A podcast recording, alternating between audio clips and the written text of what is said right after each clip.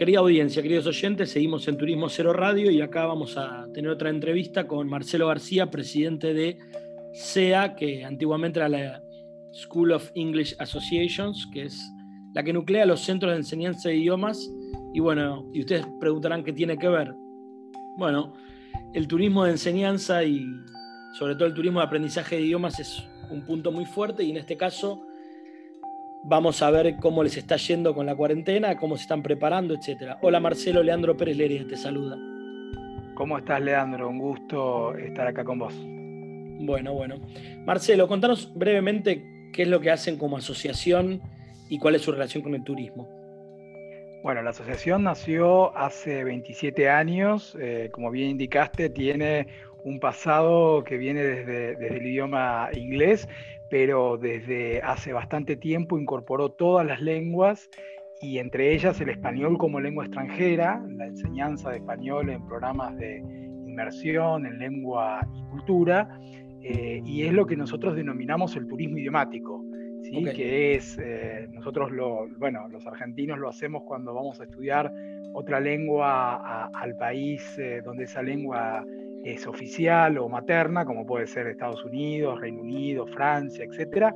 y también hay miles de estudiantes que vienen a Argentina para poder conocer eh, nuestras, nuestros distintos atractivos naturales, culturales y por supuesto también hacer programas de inmersión en lengua y cultura. Bien, y hasta que la previa a la cuarentena, ¿cómo venían trabajando? ¿Cuáles eran los números? ¿La gente venía a estudiar o cuánta gente venía a estudiar a Argentina, etcétera? En Argentina es el, después de España, en lo que es español como lengua extranjera, el segundo, el segundo destino. Desde hace mucho tiempo el prestigio de lo que es la educación y Argentina como atractivo, por supuesto, turístico-cultural, eh, ha, traído muchos estudiantes eh, a nuestro país, hacen inmersiones, cursos de, español, eh, por supuesto, combinar con experiencias turísticas. Em, y también por, la gran cantidad de estudiantes internacionales que tienen las universidades y los programas de intercambio, eh, no solamente del ámbito hispano, que bueno, obviamente ahí tenemos una lengua en común, sino de países como Brasil o, o, países de Europa.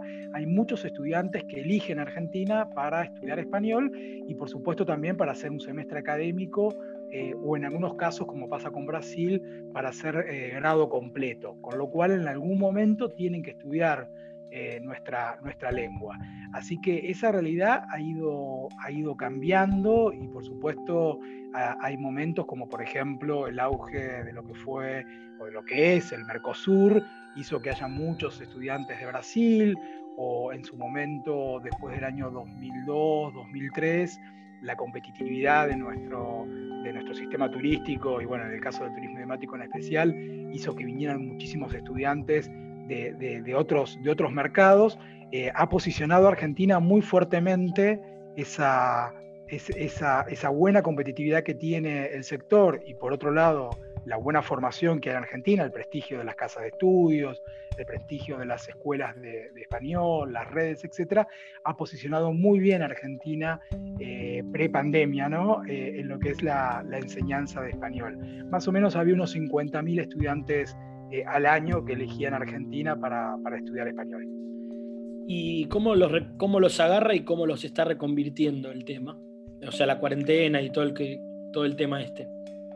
Bueno, el, sector eh, turístico, bueno, ustedes saben perfectamente que fue el primer sector afectado y, es, uno de los sectores más gravemente afectados por, esta situación, porque básicamente no hay posibilidades de, traslado, no hay posibilidades de, viajes, con lo cual va el corazón de, lo que tiene que ver con, el sistema y lo que tiene que ver con la experiencia turística, el poder conocer otro, destino.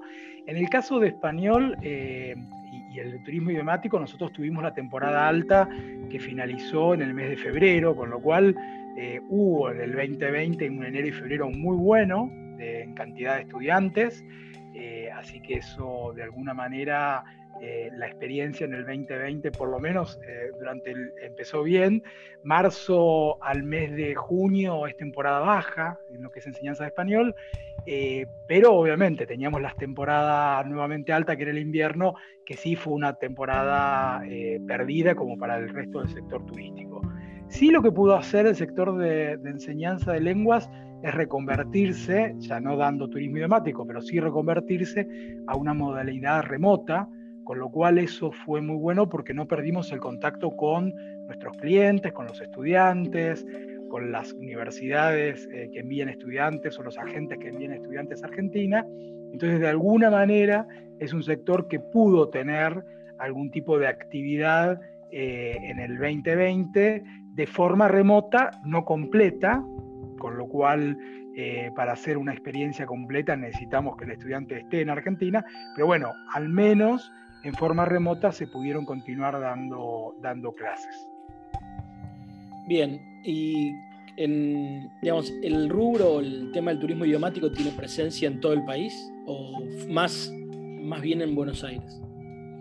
Vos tenés ahí en Argentina eh, una diferencia muy grande entre lo que es Ciudad de Buenos Aires, Córdoba, Mendoza, te diría que Rosario, eh, que son los grandes centros donde hay eh, mayor cantidad de estudiantes, menormente en, Salta, bueno, Marilocha, hay otros lugares, pero principalmente estos grandes eh, centros urbanos son los que más concentran tanto sea la oferta, la oferta educativa, como la demanda. Que no quiere decir que esos estudiantes después no hagan una experiencia turística en el resto del país, pero en los lugares donde toman las clases, de forma presencial, generalmente son estos grandes centros donde también además hay una vida cultural y hay una vida em, universitaria, estudiantil, eh, más fuerte que en, otros, que en otros destinos. Y por supuesto, después el estudiante, que en general se queda prácticamente entre cuatro y seis semanas como mínimo hasta un semestre completo, eh, también hace eh, pequeños viajes por el resto del país pero los lugares donde más cantidad de días se quedan haciendo la experiencia de, estudiar español eh, son estas ciudades que ya te dije, Buenos Aires, Córdoba, Mendoza, Rosario y alguna otra. ¿Y de cara al futuro crees que van a ver, eh, se va a volver al modelo de, estudio presencial o crees que el, el modelo a distancia vino para quedarse? Creo las dos cosas. Creo que va a haber un modelo híbrido donde en educación en general y en nuestro rubro en particular, como te decía, la, experiencia turística no se va a, eh, suplantar por, un modelo digital, es decir, podrá haber una aproximación y podrá haber eh, alguna experiencia que sea digital, pero en general la experiencia turística requiere trasladarse eh, a un sitio determinado, con lo cual eso va, va a volver. Y sí creo que hay una oportunidad en poder generar eh, algún tipo de contenido previo a ese viaje o posterior eh, a ese viaje, donde los estudiantes puedan seguir en contacto eh, con las distintas casas de estudio y con los distintos proveedores, en este caso de, Argentina. Me parece que ahí, se, va a ampliar ese alcance y, de alguna manera vamos a poder llegar a, públicos que por ahí en el formato previo no se llegaba tanto. Eh, es verdad que el sistema eh, educativo en general, de educación internacional hablo, está más habituado al formato remoto, eh, con lo cual nuestro, nuestro salto, digamos, fue, fue bastante leve con respecto a otros subsistemas de, de educación en general, y yo creo que eh, el turismo idiomático va a ser uno de los, como el de naturaleza, va a ser uno de los que primeros que vuelva, básicamente por el grupo etario al que se dirige, que generalmente son jóvenes, y por otro lado, porque eh, como se quedan mucho tiempo en los destinos, van a ser más eh, proclives a poder hacer una adaptación, o si hay que hacer algún tipo de cuarentena. Es decir, yo creo que es un segmento que va a ser el primero que va a responder eh, a, los estímulos cuando podamos abrir las fronteras. Bueno, Marcelo, muy interesante. Eh, la verdad que sos de los primeros que entrevistamos que el panorama no es tan negro, te lo tengo que decir, así que bien por ustedes. Y bueno, seguiremos en contacto acá en Turismo Cero. Tenés el micrófono abierto para cuando quieras. Muchísimas gracias. es muy complejo el, tema del turismo en general. Creo que nuestro sector, por lo menos eh, en cuanto a los contenidos virtuales, ha podido ver ahí una luz al final del túnel. Así que bueno, eh, me alegro y felicitaciones por el programa. Bueno, muchas gracias. Hablaba con nosotros Marcelo García de la Asociación de Centros de Idiomas y todo lo relacionado al turismo de estudio de idiomas. Seguimos con más Turismo Cero luego de la tanda.